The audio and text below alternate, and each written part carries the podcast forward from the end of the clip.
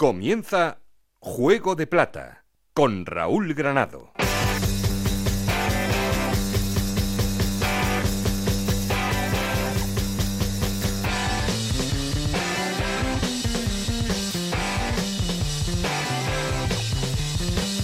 Hola, ¿qué tal? Bienvenidos a Juego de Plata, el podcast de Onda Cero en el que os contamos todo lo que pasa en Segunda División.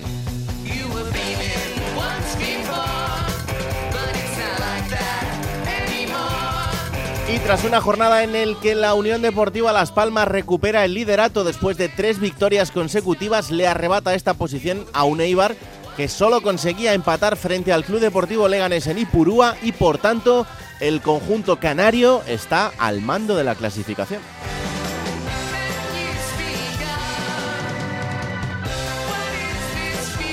Se acerca una vez más el Levante que es tercero después de ganar y quien lo vuelve a hacer es el Deportivo Alavés acumulando dos victorias seguidas, tres incluso acumula el Albacete, otras dos el Granada son los equipos que están en playoff de ascenso.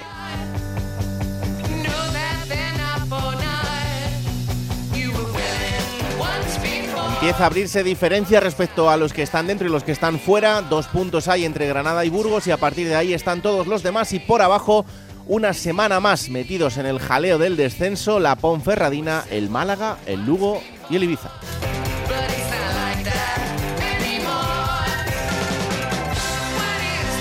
Pero una zona baja de la clasificación que no puede despistarse ni un poquito porque desde el undécimo que es el Andorra hasta la Ponferradina, que es el primero que ocupa el puesto de descenso a segunda B, a primera red, hay seis puntos de diferencia.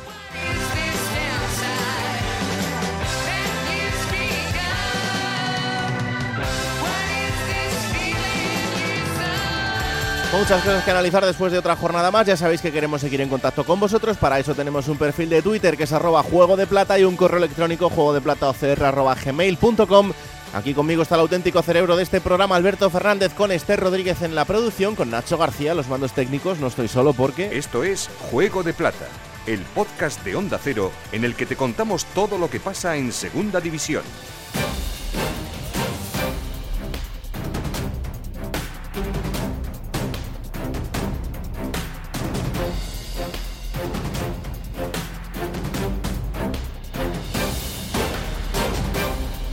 Empate de Leibar ante el Leganés que le hace perder el liderato, sumar solo de uno en uno. Iñigo Taberna. Pequeño paso atrás de Leibar que perdió el liderato porque no fue capaz de superar al Leganés en Iprúa en un partido muy cerrado con muy pocas ocasiones. El Eibar tan solo tuvo una clara, la de Bautista, al comienzo del partido, pero desbarató la ocasión riesgo con una gran parada. Partido, como decimos, sin mucho brillo por parte del conjunto Ibarres, que notó la falta de Stoikov en ataque el jugador que suele desatascar los encuentros. Con todo, el Eibar sigue una buena dinámica de resultados con seis victorias y dos empates en las últimas ocho jornadas. Pero atención al próximo fin de semana contra el Alavés en Mendizorroza, ya que cuenta Garitano con la baja de Arbilla por sanción y las de Tejero y Correa por lesión, por lo que tendrá que improvisar un lateral derecho para el partido contra el conjunto alavesista. Increíble racha de un Albacete que con tres victorias consecutivas se ha metido de lleno en la pelea por el playoff. Ahora mismo es quinto después de ganarle 2-0 al Lugo José Manuel Martínez. El Albacete vive un momento muy dulce, fruto de la energía que transmite Rubén Alves a su grupo. Es el verdadero artífice de que un recién ascendido ocupe puesto de playoff de ascenso a Primera División tras 25 jornadas. Ha conseguido armar un bloque que presiona muy arriba, mortal al contragolpe y que madura el partido en función de lo que demanda cada choque. Es un conjunto camaleónico. Gracias a ello es el máximo goleador de segunda con 32 tantos y acumula 7 jornadas sin perder en las que ha logrado 17 de los últimos 21 puntos. También ha enlazado 3 victorias consecutivas en las que además no ha encajado ni un solo gol. En definitiva, el conjunto albaceteño está saboreando las mieles del trabajo bien hecho y a ello se le une una afición que está encandilada con su equipo.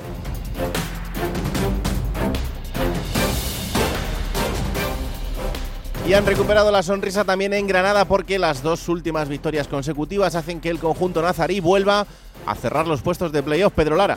Después de la victoria ante el Andorra, el Granada sigue siendo muy fiable en los Cármenes, donde lo ha ganado todo y solo ha cedido dos empates en toda la temporada. ni una sola derrota, ni con Caranca ni ahora con Paco López. Fenomenal, por lo tanto, ante el conjunto andorrano el partido de Callejón y el de Mirtu Zuni que rematando los pases de calidad del motileño ha marcado ahora ya dos goles más para su cuenta particular y llega a 14 los que ha anotado este año ya con la elástica roja y blanca. Un Granada que vuelve a playoff y que se encuentra metido de lleno en el mercado de invierno. Ha fichado ya un delantero senegalés que llega de Turquía, Famara Diedú. A Paul Lozano, el centrocampista del español, que llega cedido sin opción de compra y negocia todavía por la adquisición de Son Weisma, que llegaría cedido inicialmente con una opción de compra de en torno a 4 millones de euros obligada en caso de ascenso del equipo a Primera División.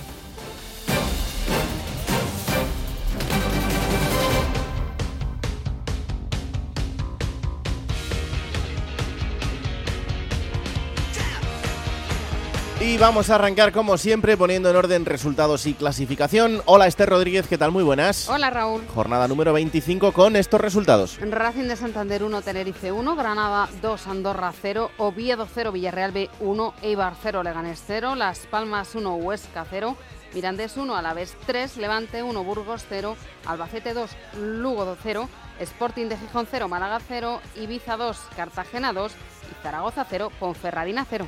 Y con estos resultados, ¿cómo queda la clasificación? Pues es el líder Las Palmas con 48 puntos, uno menos 47 suma el Eibar, también en puesto de ascenso directo, abriendo los puestos de playoff el Levante con 44 puntos, le sigue el Alavés con 43, suma 42 el Albacete y 41 el Granada, cerrando en la sexta plaza esos puestos de playoff. Es séptimo el Burgos, suma 39 puntos, 35 tiene el Leganés, le sigue el Cartagena con 34, los mismos que suma el Villarreal B, que es décimo. En la decimoprimera posición está el Andorra, tiene 32 puntos, 32 puntos tiene también el Tenerife y suman 31 Tenerife, Huesca y Oviedo. En la decimosexta plaza está el Mirandés con 30 puntos, los mismos que tiene el Zaragoza, le sigue el Racing con 26 puntos. Tiene también 26 puntos la Ponferradina, que abre los puestos de descenso, le sigue el Málaga con 22 puntos. El Lugo suma 21 y cierra la clasificación con 17 en su casillero, el Ibiza. Gracias, Esther. Adiós.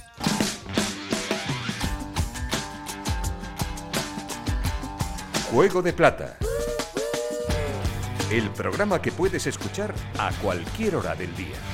Bueno, pues eh, después de estas 25 jornadas disputadas, hay que decir que eh, durante esta semana es cuando se cierra el mercado de fichajes de invierno y que por tanto en el próximo capítulo actualizaremos cómo quedan definitivamente las plantillas que van a jugar de aquí a que termine la temporada, porque eh, quedan unas horas por delante todavía para este mercado y hay actividad como no podía ser de otra manera, en un mercado en el que se está moviendo poco o lo que se mueve es mm, gratis o muy barato.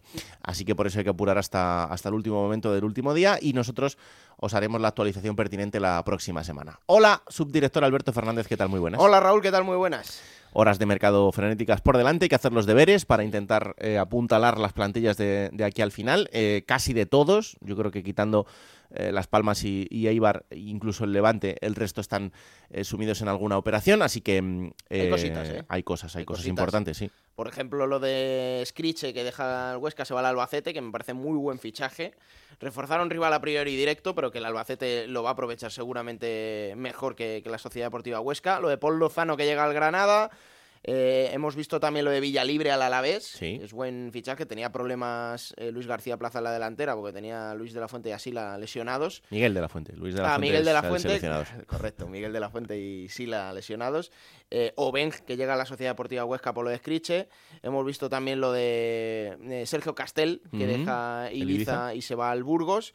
Bueno, hay cositas. Juanjo Narváez al Leganés. Eh, que Juanjo Narváez me parece un muy buen futbolista, pero que no termina de sentarse en ningún No, equipo. Le hemos no, visto no. En, en tropecientos equipos y en ninguno de termina esos de jugadores que, que siempre esperas que haga algo porque siempre ha apuntado mucho, pero luego pues eh, no, no, no ha encontrado su sitio. Mm, Pues todos los que te he dicho son delanteros, que es lo que más se va a mover en este Claro. mercado, evidentemente, y más se ha movido. Es curioso porque normalmente los delanteros son los más caros y los que menos traspasos se hacen, pero claro, eh, cuando encuentras eh, alguna alguna ganga o algún futbolista que no está teniendo muchas opciones en su equipo, pues por eso se, se mueven más. Pero bueno, insisto, la próxima semana os actualizamos cómo queda absolutamente todo. Vamos a saludar al líder que ha desbancado al anterior porque aquí está otra vez la Unión Deportiva Las Palmas. Hola Yendi Hernández, ¿qué tal? Muy buenas.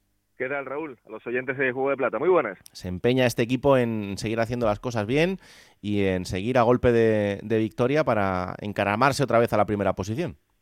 Un paso de ascenso directo, un paso de aspirante pleno desde el arranque de la temporada, Las Palmas, que ahora mismo, además en boca de algunos de sus jugadores en la sala de prensa, que no es habitual decirlo abiertamente, los mm. jugadores suelen ser más prudentes, los futbolistas en ese sentido más discretos, pero no se habla de posibilidad de playoff, sino de la lucha por el ascenso directo, porque se conoce también la vía del playoff, lo compleja que es Las Palmas, solo que ver la temporada anterior para el equipo amarillo, lo que sucedía en esa final con el, con el Tenerife. Un partido que no fue brillante ante el Huesca, incluso el Huesca tuvo bastantes opciones a la contra y encontró espacios eh, dentro del, del tipo de partido que hizo Las Palmas, pero tal y como ha comentado también el entrenador Xavi García Pimienta, esta Unión Deportiva se está acostumbrando a ganar, a ganar cuando juega bien, y es la mayor parte de las ocasiones, por cierto, cuando juega regular y cuando juega casi que hasta mal, como sucedía el pasado fin de semana ante el Huesca con ese gol de, de carambola, de un defensa curvelo que pasaba por allí por el primer palo, segunda parte, la pelota que acaba dentro y otros puntos para una Unión Deportiva Las Palmas que sigue despertando ilusión y que en Canarias ahora mismo pues es el equipo de referencia con respecto a hablar del ascenso de categoría. Mm, desde luego que sí, además eh, un equipo que sigue mostrando ese juego característico que ha hecho durante toda la temporada, que le puede salir mejor o peor, pero que, mm, es un equipo muy reconocible. Sí, tiene un estilo muy definido. En, ese, en esa línea, eh, Xavi García Pimienta, como producto de la cantera del, del Barça, se formó allí, conoce bastantes jugadores, incluso algunos han coincidido como Marc Cardona, por ejemplo, el delantero que está haciendo un gran año, un año de resurrección, el delantero de Las Palmas, tras algunos pases un tanto más errantes por algunos proyectos incluso de, de primera. Y estaban hablando ahora del tema del mercado de fichajes. Sí. hay un futbolista de Las Palmas, Wilfred Captum, eh, que también estuvo en el, en el Betis, un centrocampista, un volante ofensivo, de estos jugadores que en 4-3-3, que es el sistema que juega Las Palmas, se pueden acostumbrar a jugar pues de, de 8 o de 10 en esos puestos de, interior y es una de las incorporaciones de la Unión Deportiva precisamente por eso, porque estaban buscando primero a alguien que se pudiera adaptar rápidamente a ese estilo de, de toque y pared, de posesión de la pelota y de tener el, el juego muy controlado como tiene Las Palmas y hmm. alguien sobre todo que mantenga ese buen ambiente de vestuario, que es algo que ha priorizado también Xavi García Pimienta cuando se le pregunta que el ambiente de vestuario siga siendo el mismo para que él eh, pueda hacer una plantilla larga en la que no hayan especiales egos tampoco de vestuario y donde, por ejemplo, como pasaba este pasado fin de semana, pues sale el mediocentro, el que da equilibrio, el termómetro del equipo en Fulu, el ex del Elche, el, el congoleño, y entra Fabio, un canterano, y, y, la maquinaria global no se resiente. ¿Por qué? Por lo que tú decías, porque el estilo está claramente definido, hmm. las cosas van marchando, y claro, cuando la dinámica es estar líder con líder, siempre Raúl todo va a funcionar mucho más fácil. Desde luego que sí. Bueno, pues el próximo partido del líder es eh, frente al Burgos. Eh, partido también complicado en un Burgos que está entrando en una dinámica un poco eh, más complicada de resultados también. una montaña rusa en la que no, termina de enganchar regularidad en, en este tramo del año, pero siempre es muy complicado todos los equipos que visitan al Burgos en casa, así que vamos a ver qué consigue hacer el conjunto amarillo. Gracias, Yendi. Un abrazo. Un abrazo. Vamos hasta Valencia porque el Levante también está eh, con ese paso firme. Es cierto que no engancha rachas de muchas victorias seguidas, pero tampoco pierde y eso le hace seguir sumando, ser tercero y ser esa alternativa tanto a Las Palmas como al Eibar y eso después de ganarle 1-0 al Burgos este fin de semana. Hola Jordi González, ¿qué tal? Muy buenas. Hola, ¿qué tal? Bueno, lo primero pediros disculpas por eh, el audio, por cómo se escucha, pero Sabéis que en Valencia aquí estamos en días complicados y Uno, está en la calle buscando la noticia y estamos haciendo guardias por mil sitios porque, aquí en Valencia con otro tipo, pues oye. Cuidadito que el año que viene no, no tengamos eh, uno menos y uno más. O sea, que, que, el Levante ascienda y el Valencia decida entrar en juego de plata. O sea que... Pues ese es el miedo. es el miedo ahora mismo que tiene el Valencia Club de Fútbol. Pero bueno, aquí estamos a hablar del, del Levante y un Deportiva que, como tú bien decías, no acaba de enganchar esa racha continuada de, victorias. Bien es cierto que todavía no conoce la derrota desde la salida de, de Medinafti, pero sigue siendo, ¿no? Y de hecho yo creo que Javi Calleja eh, lo que pretende es tampoco, eh, quisiera por supuesto estar a ocho puntos del segundo clasificado, pero no salir de esa zona, ¿no? Ir pivotando sobre esa zona tercero, cuarto, segundo, incluso primero, y es lo que está haciendo el Levante Unión Deportiva. Hmm. Eh, yo sigo creyendo que este equipo, con un goleador, con dobles dígitos, ahora mismo estaría líder destacadísimo de la segunda división del fútbol nacional, pero es lo que le ha lo que le ha tocado vivir. El otro día, bueno, pues ante el eh, Burgos eh, fue un partido de estos de segunda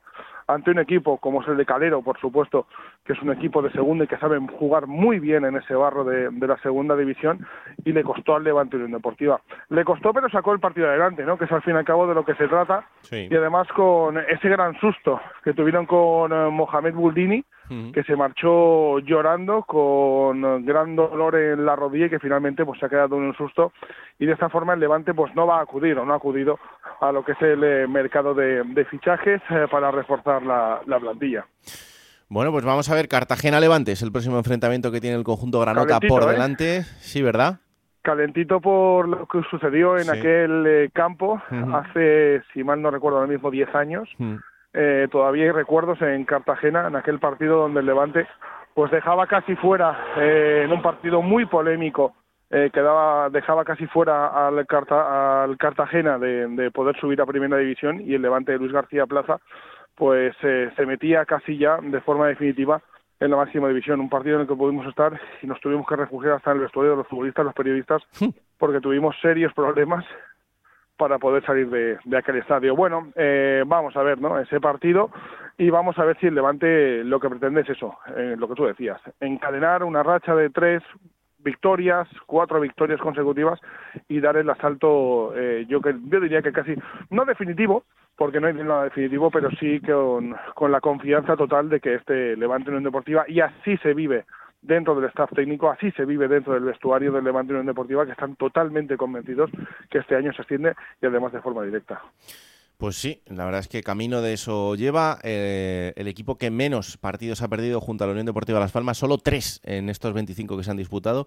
Ay, si hubiera ganado alguno de esos 11 que, que ha empatado, esto sería, sería de otra O, manera. a- o ahí si Javi Calleja hubiera llegado en, en Correcto, verano a este, a este equipo, probablemente también estaríamos hablando del líder ahora mismo de la segunda división. Pero Pues bueno, piano piano queda mucho y en el Levante siguen estando confiantes en que no perdiendo los partidos en segunda división, pues eh, al final eh, con eh, la amplitud de, de la plantilla, con la recuperación de algunos jugadores, como es el caso de Robert Ibáñez, como el caso de José Campaña, como el caso de Soldado, que el otro día fue titular, pues poco a poco eh, van a ir eh, llegando esas victorias, también las derrotas, por supuesto, pero sobre todo lo que te decía, ¿no? Ir pivotando sobre esas posiciones eh, de honor de la segunda división y en el momento se pueda, pues eh, con todo lo largo que es la plantilla del Levante Unión Deportiva, aprovechar todo lo largo que es también en lo que es esta segunda división, pues aguantar el tirón y ver si alguno cae y a partir de ese momento pegar el latigazo. Buena guardia y tú ya sabes, dile a Yuki y a Esteve que aquí se está muy bien, que acogemos bien a la gente, que le damos cariño. Ya sabes, tú, escúchame, esto es Juego de Tronos. Si tienen Sí, sí, que bueno. caer dos y, y subir tú para arriba, pues ¿qué le vamos a hacer? Bueno, quién sabe, a lo mejor cogen el Levante ellos dos y yo me voy con el Valencia segunda, ¿eh? Bueno, sí, eh, es verdad que la fatalidad te persigue. Podría ser, podría ser. Un abrazo, anda. Un abrazo a todos, adiós. Adiós, chao. No dejamos la comunidad valenciana porque eh, hace unas semanas os hablábamos de una mala racha del filial del Villarreal, pero hay que hablar ahora de todo lo contrario, porque ha enganchado dos victorias consecutivas y eh, el filial del submarino es décimo en la clasificación. Este fin de semana le ganaban 0-1 al Real Oviedo. Hola, Mitsokut, ¿qué tal? Muy buenas. ¿Qué tal? Muy buenas, ¿cómo estamos? Bueno, pues ha cambiado el paso y, y el equipo otra vez eh, vuelve a sumar de tres en tres. Sí, y además fuera de casa las dos victorias consecutivas. En la primera vuelta el Villarreal B sufría mucho a domicilio, no competía en, ese, en esos partidos fuera de, de la ciudad deportiva y ahora eh, está encontrando esa capacidad y ese rendimiento lejos de su feudo y además ante rivales directos. Ha evolucionado mucho, es más competitivo el filial amarillo, ha aprendido, muchos jugadores debutantes en el fútbol profesional pues están encontrando ese bagaje que les está permitiendo pues mejorar y, y, ser muy muy competitivos en esta categoría y dos victorias ante rivales directos que han situado a los amarillos pues eh, lejos, muy lejos de las posiciones de descenso, aunque evidentemente eh, pues eh, no bajan la guardia sabiendo que, esto puede cambiar y que las rachas hmm. y las dinámicas pueden variar, pero de momento estos dos triunfos han dado muchísima vida y muchísimo respiro al equipo de Miguel Álvarez. Es que em, realmente tampoco ha cambiado mucho en el equipo, solo que pues ha ganado dos partidos seguidos los que antes no, no ganaba, ¿no? Sí, sí, el equipo es prácticamente el mismo. En este mercado de, invierno han llegado dos jugadores que sí que es verdad que están participando mucho, como son Alex Millán y Terrats, la última incorporación que fue titular el otro día en eh, el partido frente al Real Oviedo, pero eh, el equipo eh, encuentra rendimiento en muchos registros. Es un equipo que evidentemente gusta de tener la pelota, mm, es un equipo con mucha calidad, pero cuando tiene que defender también lo hace, como el otro día frente al Real Oviedo, que le tocó sufrir en la segunda parte porque el Oviedo atacó y dispuso de ocasiones y el Villarreal B supo aguantar atrás y mantener ese, ese resultado, bueno, pues son registros que en segunda división, evidentemente, para un filial eh, cuestan mucho obtener y el Villarreal B con Miguel Álvarez, que, lo está haciendo francamente bien en el banquillo, pues lo está logrando. Y mira, pues eh, dos triunfos ante equipos de su liga, ante rivales directos y después de esa racha de tres derrotas consecutivas que no hundieron al equipo porque en esos tres partidos el Villarreal también compitió, quizás le faltó experiencia, le faltó, bueno, pues eh, manejar bien esos, esos momentos, pero eso lo está encontrando ahora en esta parte de la temporada que es tan importante. Pues desde luego que sí, y en ese camino hacia la permanencia, el Villarreal B ya tiene un buen puñado de puntos, concretamente 34, si hacemos caso a los guarismos habituales. Le quedarían 17 para conseguir esa salvación, así que hay que ganar al menos 6 partidos para, para, poder conseguirlo. Y tiempo tiene el filial del conjunto amarillo, que también es una alegría verles disputar la categoría. Lo próximo te será recibir al Granada, partidazo el que vamos a, a tener este fin de semana. Gracias, Omid, un abrazo. Un abrazo.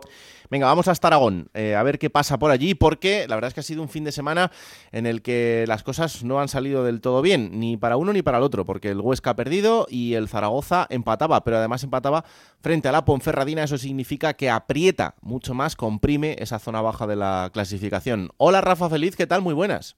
Hola Raúl, muy buenas. ¿Por dónde empezamos? ¿Por el pues, uno o por el otro? Empezamos por el Zaragoza, que es el que ha jugado el último en esta jornada. La verdad es que eh, yo creo que estaban tan congelados como el tiempo. ¿eh? Sí, sí, fue una noche muy fría de Zaragoza anoche y evidentemente eso también parece que afectó al fútbol porque el Zaragoza no dio una derechas, no llegaba a la portería, encima en el minuto 30 se te lesiona el hombre que parece que ahora mismo es el clave arriba, como es Azón, que estará mes y medio de baja aproximadamente, por lo tanto otra baja más para el Zaragoza y efectivamente tan solo el, precisamente el disparo en los primeros minutos de Azón que salvó el portero de la Ponferradina pudo haber dado la victoria al Zaragoza, pero también es cierto que en la segunda parte la Ponferradina tuvo una clarísima ocasión que salvó Cristian mandando el balón al larguero que podía haber significado la victoria para los visitantes. Al final, decepción, aunque eso sí, el técnico Escriba dijo que estaba muy contento por el esfuerzo que había hecho el equipo, evidentemente, pero no por el resultado, claro. Hmm. Al final, empate a cero y como dices, eh, se, se comprime mucho la parte de abajo y el Zaragoza que haber ganado, de haber ganado hubiera dejado a la Ponferradina abajo y ellos hubieran dado un pequeñito salto hacia arriba, pero ahora mismo pues ese empate no dejó satisfecho a nadie y el Huesca que perdía. Eh, es verdad que perdía frente al líder, a la Unión Deportiva Las Palmas, pero es que el, equipo estaba mostrando esas sensaciones extrañas, encadenando muchos empates en las últimas jornadas. Y claro, ahora de repente pierdes un partido y te vuelves a quedar ahí a tiro de piedra del, descenso.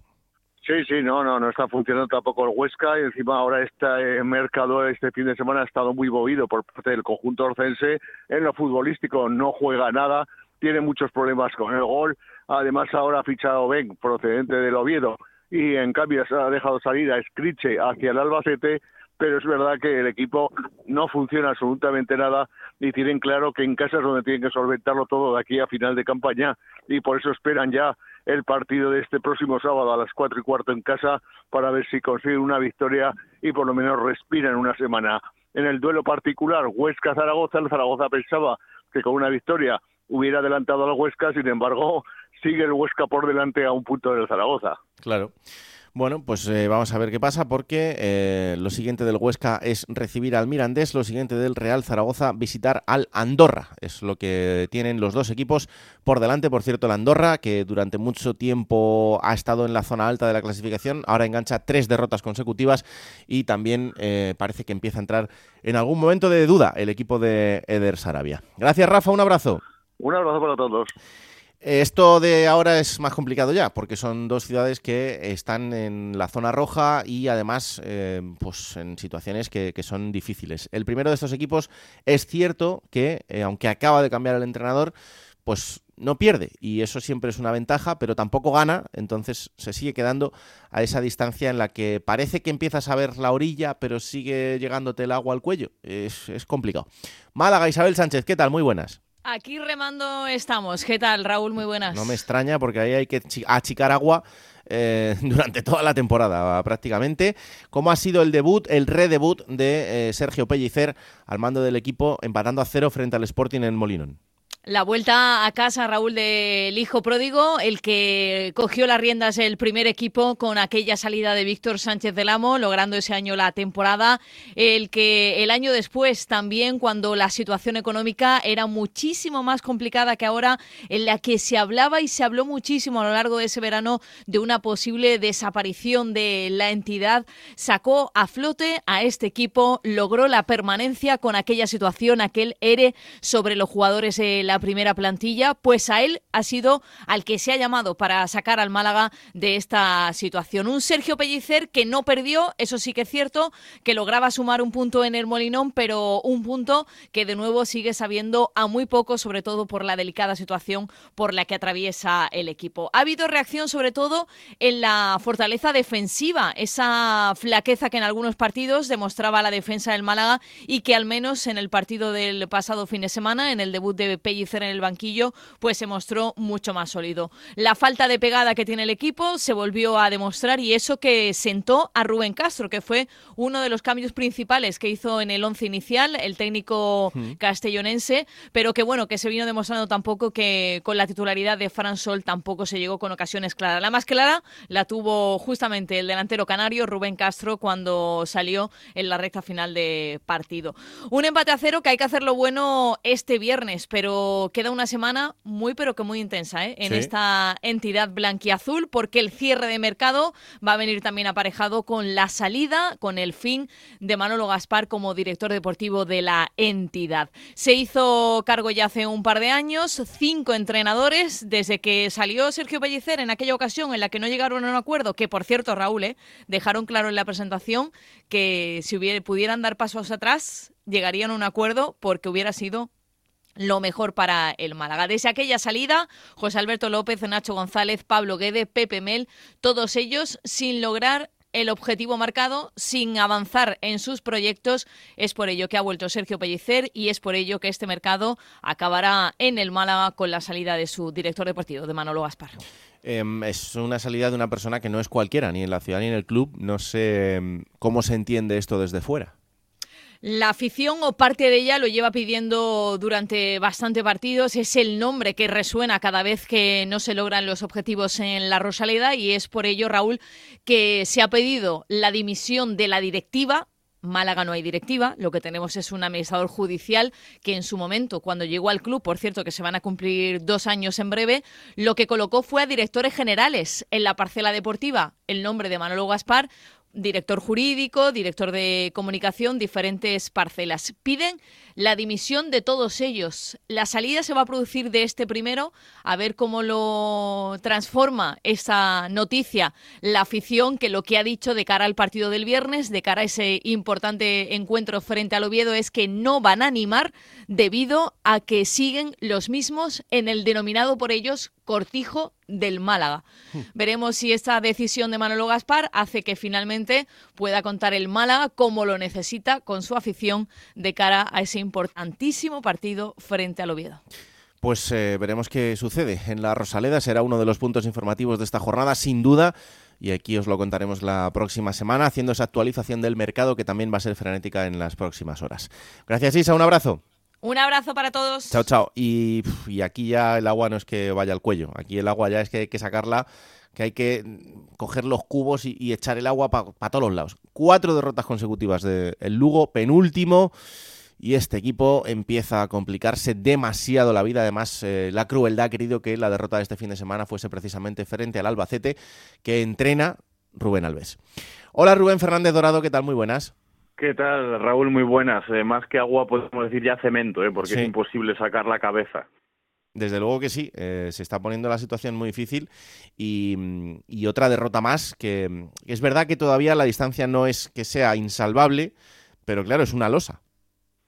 Sí, es que más que los puntos, incluso diría que son las sensaciones. Eh, como comentabas, esas derrotas consecutivas, eh, todavía empeoradas con la, con la imagen que mostró el equipo en la segunda parte en el partido de Albacete, después de una primera parte que parecía que revivía el equipo de Fran Justo. Cambió de esquema, puso defensa de cinco, incluso a Baena, que es eh, habitualmente extremo, lo colocó en el lateral. Parecía que el equipo del Club Deportivo Lugo tenía más orden, más profundidad ofensiva, estaba mejor colocado, pero cada mazazo, cada golpe que se lleva este equipo eh, lo hunde y eso, eso, lo vimos durante la segunda parte. El Albacete agarró el balón, se puso a combinar de lado a lado, hizo muchísimo daño entre los defensores del Lugo y a partir del primer gol volvieron las los viejos fantasmas, volvió la sombra entre el banquillo del estadio del equipo del Chocar y la verdad es que imposible reaccionar. Un Lugo que además está pendiente de lo que pase este último día de mercado, pero las sensaciones no son demasiado positivas. Dejó escapar a su lateral izquierdo suplente, ahora es Lebedenko, y la dirección deportiva está empeñada en buscar un sustituto en esa posición cuando quizá las carencias están en otras partes del, campo, como puede ser el medio centro, incluso la punta de ataque. Eh, teníamos a uno de los máximos artilleros de la categoría hace varios meses, como era Chris Ramos, pero todo brillo se ha apagado de los delanteros del, Lugo. Hmm. Em, y lo que tiene este fin de semana es un Lugo Ibiza, o sea que aquí ya es que es ganar o ganar.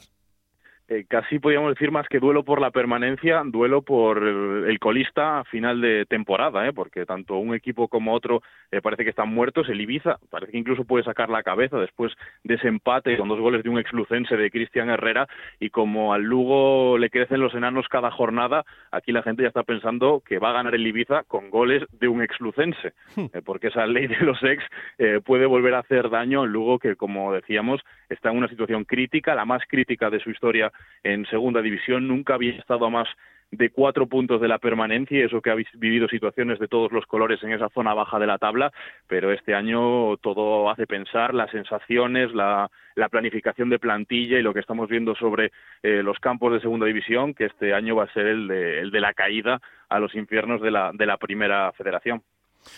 Pues vamos a ver qué sucede este fin de semana y si el Club Deportivo Lugo puede frenar esa racha, esa sangría de cuatro derrotas consecutivas y empezar a respirar un poquito más en esa zona baja. Gracias Rubén, un abrazo. Un abrazo a todos. Venga, una pausa y nos está esperando un protagonista en Albacete. Seguimos en Juego de Plata con Raúl Granado. Ahora sí, venga, vamos a, con un protagonista que nos está esperando en Albacete. Ya os lo decíamos antes, porque el Albacete con tres victorias consecutivas después de la de este fin de semana frente al Lugo es quinto en la clasificación y por eso tenemos al otro lado del teléfono a Álvaro Rodríguez. Hola Álvaro, ¿qué tal? Muy buenas. Hola, ¿qué tal? Buenos días, Raúl. Encantados de recibirte aquí en, Juego de Plata eh, y más después de, de esta racha de tres partidos en la que, cuidado, que el equipo ha cogido velocidad de crucero, ¿eh? Sí, la verdad que bueno que, llevamos una racha muy buena, como dijo el mister, no muchos equipos lo han, lo han conseguido, esto de bueno de conseguir tres victorias consecutivas, que en esta categoría ya sabemos que es muy difícil, pero bueno, seguimos seguimos con los pies en el suelo. Es que parece que mm, eh, cuando estás entre los seis primeros necesitas una racha de estas como para que eh, te asientes un poco, ¿no? Porque, claro, la, la gran igualdad que hay entre todos los equipos te hace que eh, en cuanto es un poco irregular tu paso por las jornadas, eh, empieces a subir y bajar y, te veas que estás dentro, que estás fuera. Claro, eso eh, para el futbolista también entiendo que, mirar más allá de una semana es complicado, pero que estas rachas son necesarias.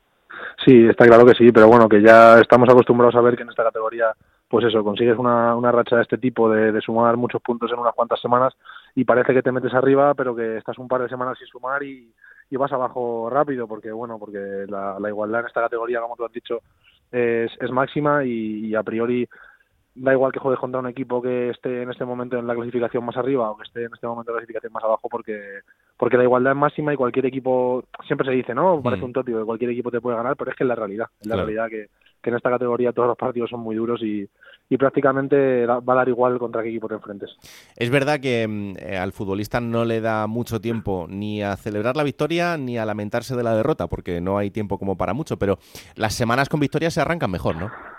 Pues sí, pero mira, la verdad que se agradece, se agradece que, que no haya mucho tiempo porque tanto para bien como para mal, cuando la cosa va bien, eh, apetece que llegue el siguiente partido porque estás con ganas, estás con la ilusión, con la motivación de que llegue el siguiente partido porque, porque bueno, porque tienes esas buenas sensaciones de las que hablas.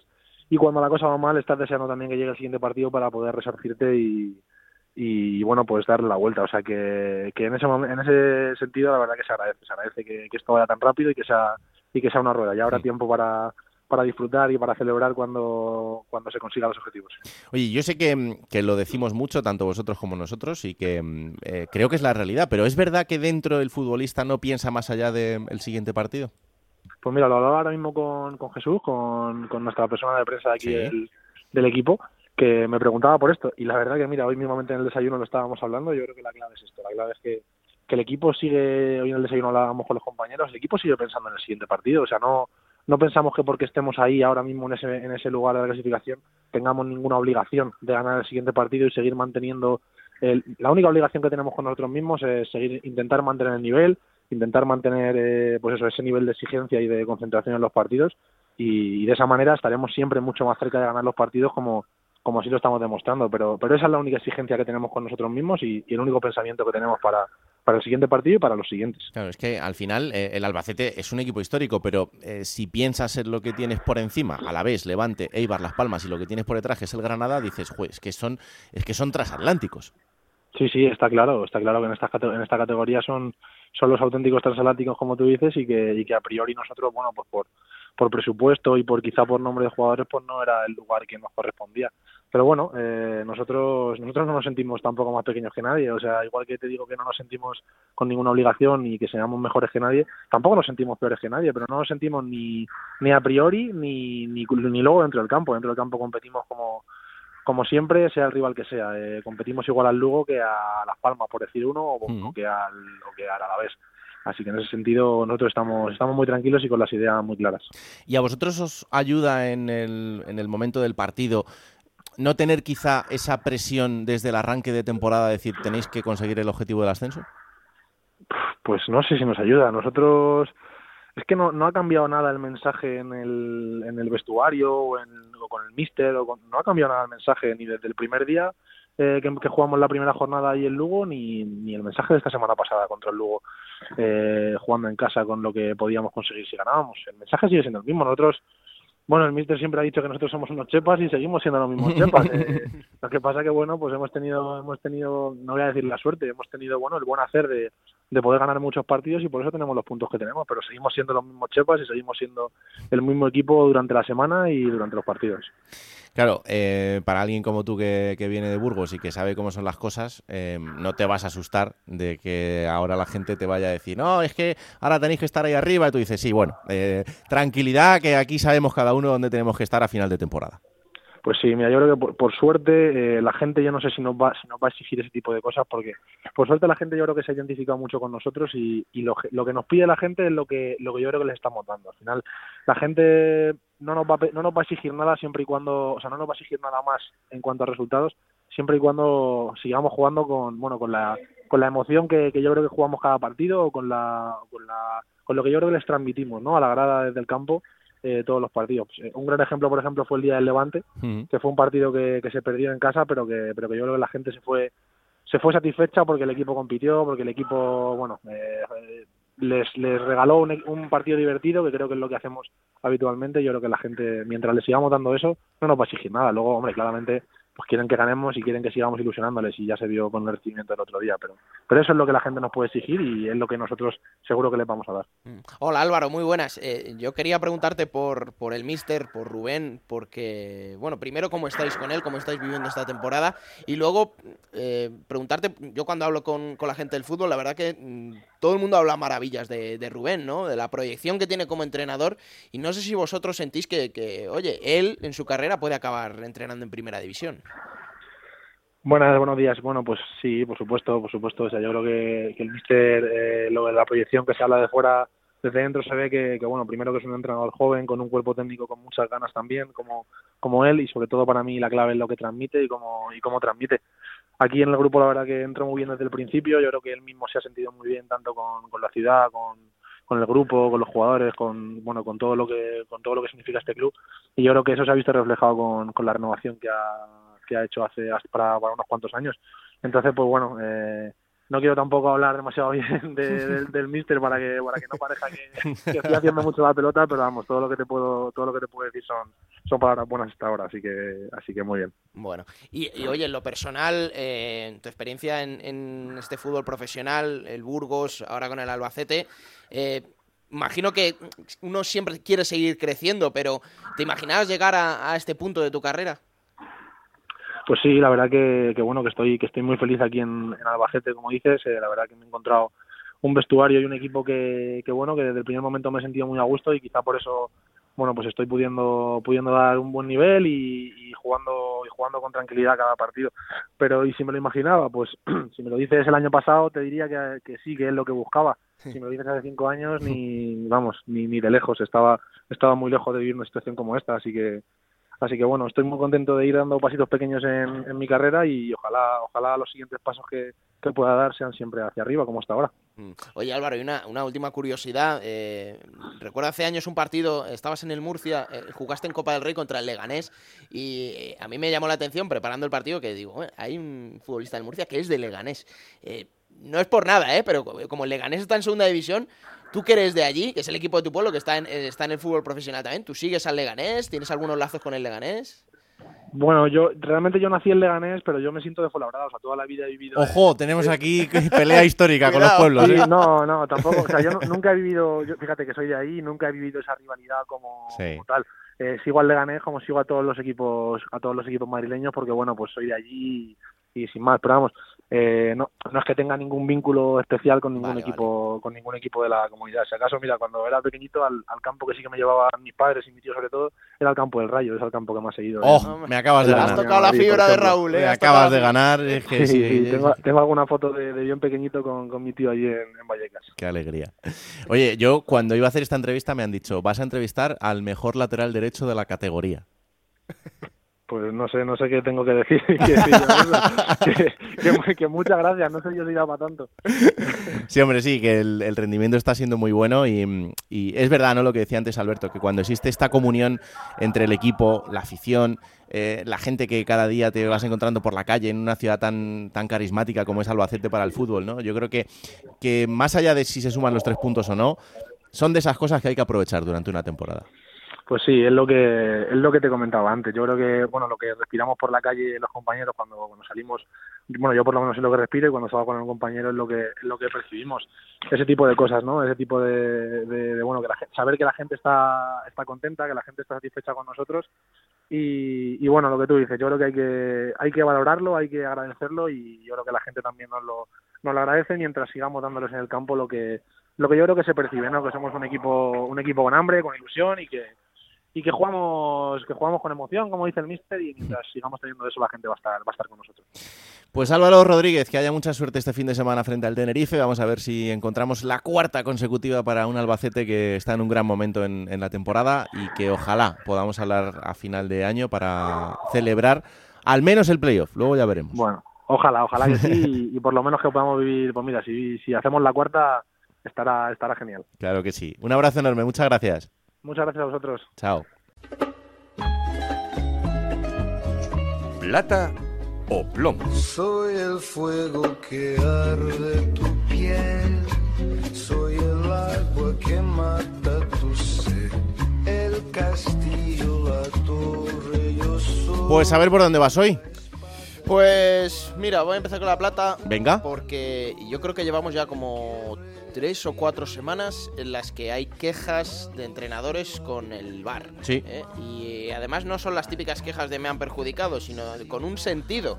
Eh, Luis García Plaza, Ramis, Eder Sarabia.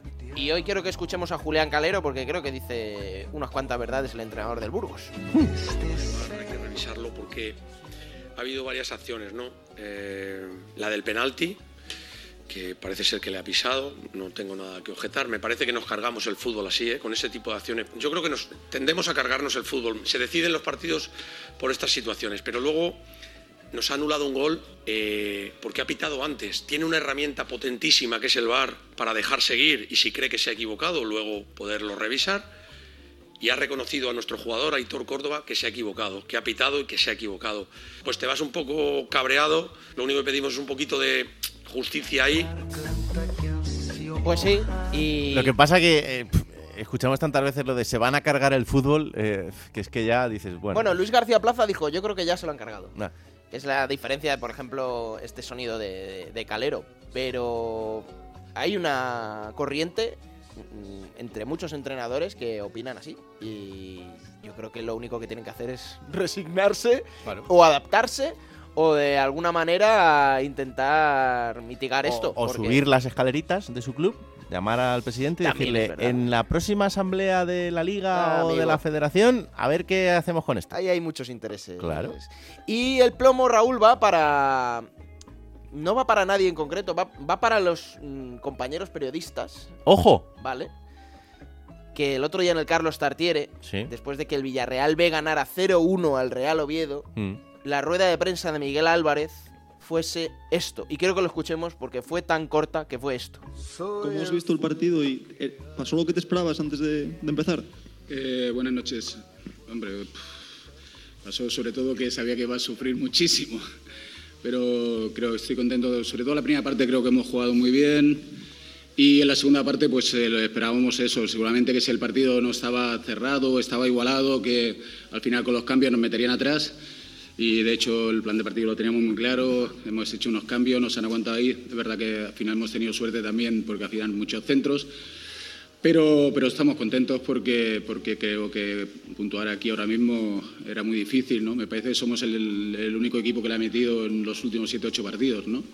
Y encima que no te metan, pues creo que, que es muy interesante. Hemos defendido muy bien su balón parado, que son muy fuertes. Bueno, me voy contento con los chicos. ¿Sí? Vale, gracias. Y ya está. Bueno, una, esto- una rueda de prensa de 53 segundos. Claro. Que yo entiendo, yo entiendo que eh, hay una prensa, una prensa local que está muy pendiente del Real Oviedo. Eso es lógico, porque además hubo una derrota Hmm. y interesaba lo que interesaba. Pero yo creo que hay que tener un respeto también por el entrenador rival. Eh, yo personalmente sí pro- procuro preguntar, eh, cuando veo sobre todo que no hay mucho interés en, en la rueda de prensa del entrenador rival, te ha ganado el partido. No lo sé, a mí me parece irrespetuoso, creo que hay que tener un poquito más de tacto. Sé que, sé que no es sencillo pedirle a alguien que pregunte si no tiene nada que preguntar o nada que, le inquiete para, con el entrenador, pero creo que hay que hacer las cosas de otro modo y, y me parece que en el fútbol profesional, en una rueda de prensa post partido, 53 segundos de rueda de prensa, una única pregunta, creo que es para pensárselo. Y es el mal endémico también de la profesión, eh, de que cada vez hay menos compañeros que viajan o viajamos con los equipos Ese es otro motivo, sí. fuera de, de los partidos en casa. Entonces, claro, pues es, es un poco más, más complicado. En fin, que así ha venido hoy el señorito.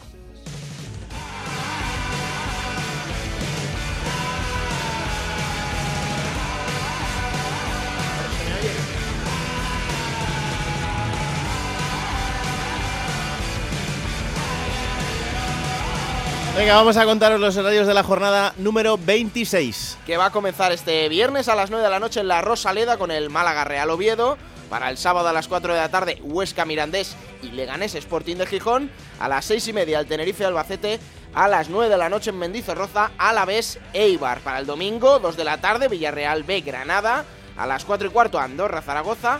Dos partidos a las 6 y media, Cartagena Levante y Ponferradina Racing de Santander. Cerrará la jornada dominical en el Anso Carro a las 9 de la noche el Lugo Unión Deportiva Ibiza. Para el lunes 6 de febrero, 9 de la noche también en el plantío, cerrará la jornada el Burgos Unión Deportiva Las Palmas.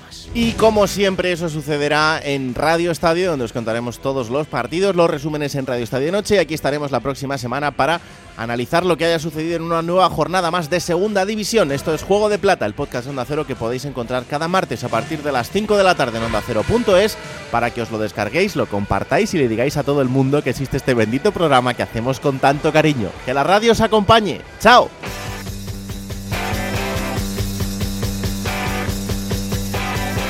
Raúl Granado, Alberto Fernández, Ana Rodríguez. Juego de Plata.